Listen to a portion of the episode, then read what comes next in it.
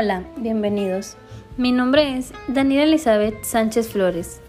Tengo 20 años de edad y actualmente estoy cursando el cuarto semestre de la carrera de psicología, la cual estudio en la Universidad Autónoma de Baja California, Unidad Valle de las Palmas.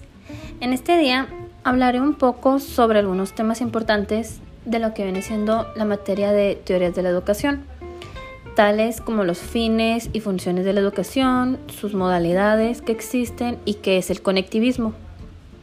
Bien, para empezar, la educación es la contribución que tenemos nosotros en nuestras vidas para formarnos con una capacidad intelectual, moral y afectiva de acuerdo a la cultura y sociedad a la que pertenecemos.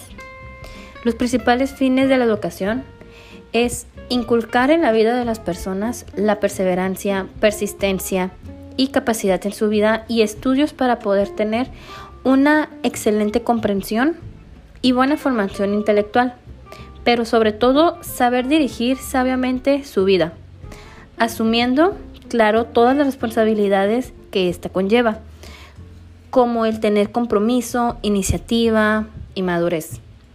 La educación bien es la clave para un mundo libre, ordenado y disciplinado.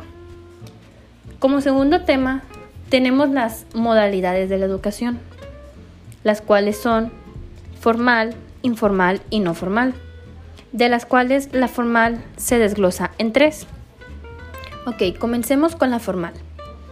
Esta modalidad es cuando existe una intencionalidad de tanto enseñanza como aprendizaje todo lo que se enseña está bien planificado y al final se concluye con una certificación.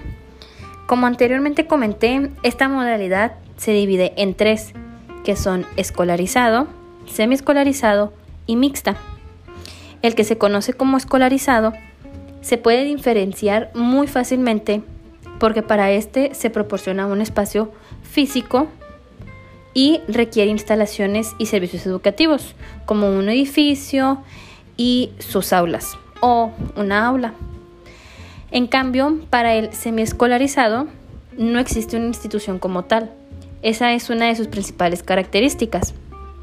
Y por último, dentro de la formal se encuentra la mixta, que desde aquí se utilizan ambas, tanto lo presencial como lo no presencial. Aquí la mixta se divide en tres. La primera es lo que viene siendo la abierta. Aquí puede ser individual o grupal, presencial o en línea. Se puede asistir a asesorías programadas con un tutor y su principal contacto con él siempre será vía correo. Luego después, dentro de las modalidades tenemos la que viene siendo a distancia. Aquí los principales medios se utilizan son las aulas virtuales, videoconferencias y foros y se pueden hacer de manera grupal o individual. Y para terminar, lo que se le conoce como independiente guiado, su principal característica y muy importante es que la persona debe tener estrategias de aprendizaje y mucha motivación y organización. Aquí sí existe una relación con algún tutor y se tiene la intencionalidad de la enseñanza junto con una planeación. Seguimos con la modalidad informal. Aquí el aprendizaje es totalmente abierto. La persona tiene la libertad de poder la persona elegir si aprende o no, cuándo lo hace, dónde y cómo lo hará. Aquí no existe un tutor ni hay una, planeación, simplemente es a como la persona lo quiera hacer. Y por último, en las modalidades tenemos la no formal. En esta sí existe una intencionalidad de aprendizaje y una planeación, pero se da fuera del contexto escolarizado, ya que depende totalmente del sujeto, la enseñanza y el aprendizaje que se va a obtener, por lo cual se debe tener una mayor autonomía y estrategias de motivación para el estudio, ya que todo va a depender de la persona. Otro tema que quiero tocar es el conectivismo, que es, el último tema. Bien, ¿qué es el conectivismo? es una nueva tendencia que se define como una teoría de aprendizaje. En esta nueva era digital, donde a través de las redes de inteligencia humana se pueden crear conocimientos.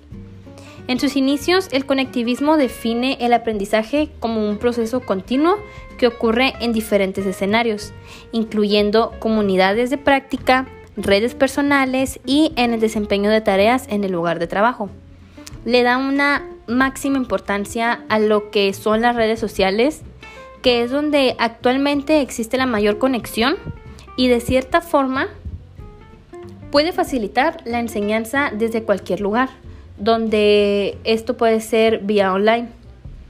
El conectivismo se funda en conexiones, las cuales requieren que quienes aprenden interactúen con elementos que existen las prácticas de aprendizaje, más allá de las salas de clase y que permiten experiencias en la vida real. Esto sería lo que es el conectivismo. Por mi parte sería todo. Muchas gracias por su atención.